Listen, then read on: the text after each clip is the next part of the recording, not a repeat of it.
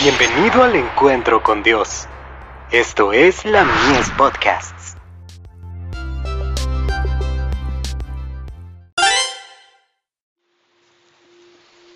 Recibiréis poder. El Espíritu puede ser agraviado. Y no contristéis al Espíritu Santo de Dios con el cual fuisteis sellados para el día de la redención. Efesios capítulo 4, verso 30. Quisiera que todos mis hermanos y hermanas pudieran recordar que es un asunto serio contristar al Espíritu Santo.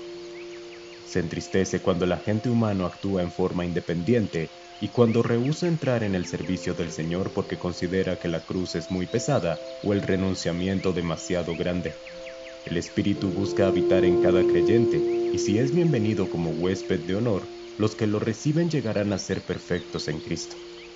La buena obra comenzada será concluida y los pensamientos santos, los sentimientos celestiales y las acciones semejantes a las de Cristo ocuparán el lugar de los pensamientos impuros, los sentimientos perversos y los actos de rebeldía. El Espíritu Santo es el Maestro Divino.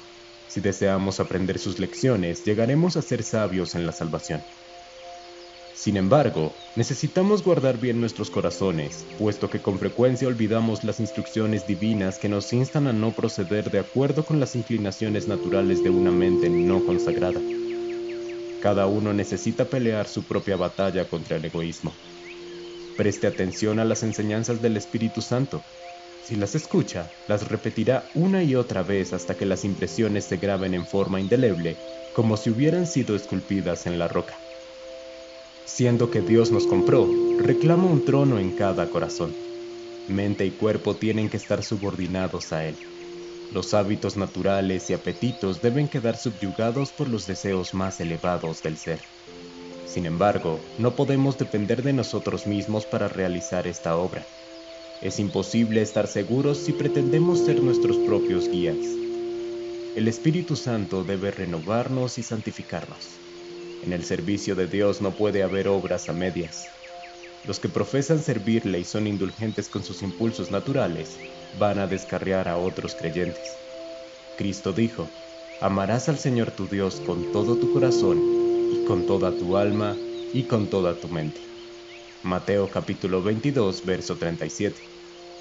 Haz esto y vivirás. Lucas capítulo 10, verso 28. Manuscritos liberados. Tomo 18, páginas 47 y 48.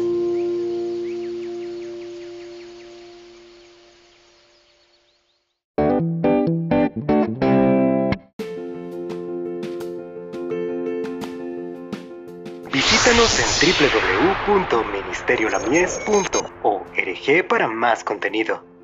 Dios te bendiga.